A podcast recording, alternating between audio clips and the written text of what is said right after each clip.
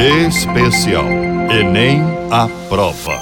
A primeira etapa do Enem, com as provas escritas, ocorre nos domingos dos dois próximos finais de semana.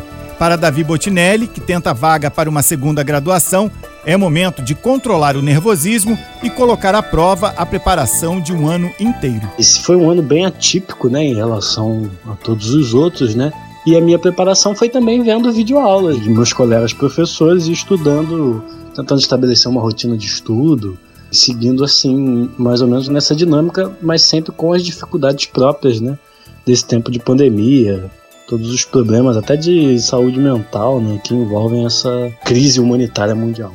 No primeiro dia de testes impressos, dia 17, os participantes têm de chegar entre 11h30 da manhã e 1 da tarde, quando os portões serão fechados pontualmente. O exame começa a 1h30 da tarde e vai até às 7 da noite. É uma maratona com 45 questões de linguagens e mais 45 de ciências humanas. A professora Cristina Braga, que tem um canal no YouTube sobre língua portuguesa, orienta que o importante aqui é prestar muita atenção aos enunciados. A chave do seu sucesso: leia os enunciados com atenção. O enunciado é que vai pedir de você um comportamento, uma atitude, um raciocínio para alcançar a resposta adequada. Você também já pode esperar muitos textos de diversos gêneros textuais: crônica, romance, piada. Lembre também três assuntos que caem muito nas provas do Enem: vanguardas europeias, variedades linguísticas e funções da linguagem. As tecnologias de informação e de comunicação, essa realidade digital, virtual, também é sempre abordada. Então, fique esperto. Outro desafio no primeiro dia é a redação.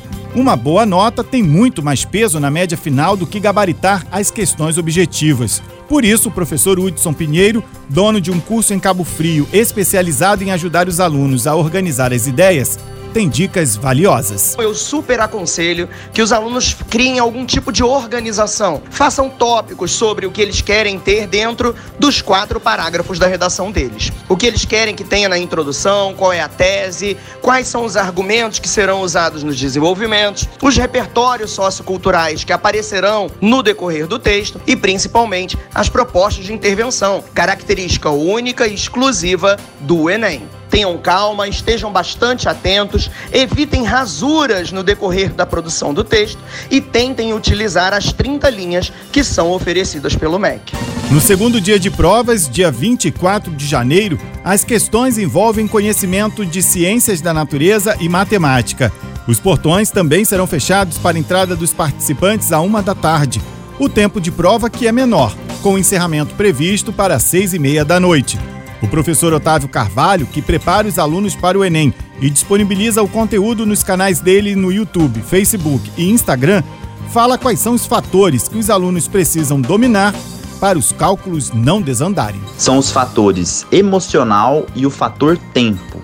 Inicialmente ele precisa dominar o fator emocional para ele estar tranquilo, para ele controlar a ansiedade dele e para ele aplicar uma estratégia de prova que ele treinou antes do dia da prova. Então, ter uma estratégia de como vai resolver a prova, que ordem ele vai resolver as questões, quais questões ele vai pular para voltar somente no final da prova.